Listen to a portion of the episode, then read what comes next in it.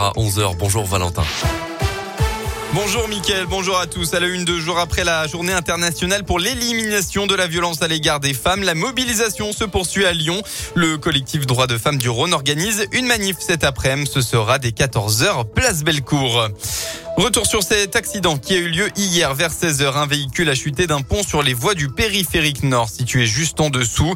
Un homme d'une quarantaine d'années qui était seul à bord a été pris en charge en urgence absolue. Pour l'instant, les circonstances de cet accident ne sont pas connues. En revanche, ce matin, la circulation a pu reprendre. L'axe est de nouveau ouvert après avoir été bloqué toute la nuit.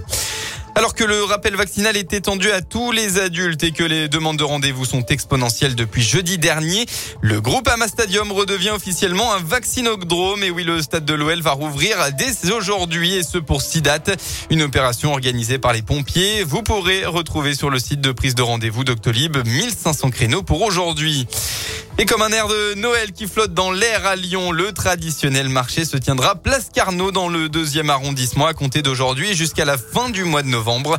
Au programme 80, entre 80 et 90 chalets avec toute une série d'animations de prévues. Attention, le masque sera obligatoire pour tous les marchés de Noël. Cette année, la ville de Bron organise aussi son marché qui aura lieu du 3 au 12 décembre sur le parvis de l'hôtel de ville.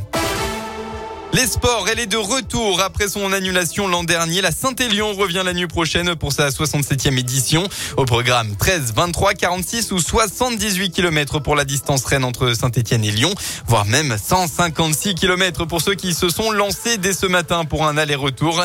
15 000 concurrents sont attendus pour l'événement. Et attention, le froid et même la neige sont également annoncés par endroits. Michel Sorine est le patron de la société Extra Sports qui organise l'événement. Ça va juste sans doute saupoudrer le décor sur les monts du Lyonnais, ça sera parfait. En revanche, il va faire très très froid. Ça c'est confirmé. Donc je ne saurais que conseiller aux, nombreux euh, partants de bien s'équiper. Parce qu'on a souvent vu euh, les années précédentes euh, des gens qui partent vraiment vêtus de façon vraiment trop légère. C'est pas de la haute montagne, on est à 950 mètres d'altitude maximum. Enfin, à 3 heures du mat, quand le vent souffle sur les plateaux là-haut, je pense que ça va être un ressenti de moins 15 Hein, donc il vaut mieux vraiment s'équiper.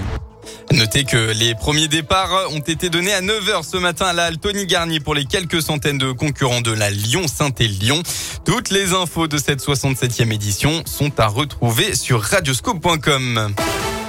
La météo dans le Rhône, enfin, eh bien actuellement les éclaircies dominent le département. Il faut en profiter parce que ça va se dégrader au fil de l'après-midi. La perturbation qui arrive de l'ouest va amener nuages et averses et de la pluie qui devrait même se transformer en neige dans la nuit. Côté Mercure, eh bien il fera au maximum de votre journée entre 4 et 7 degrés.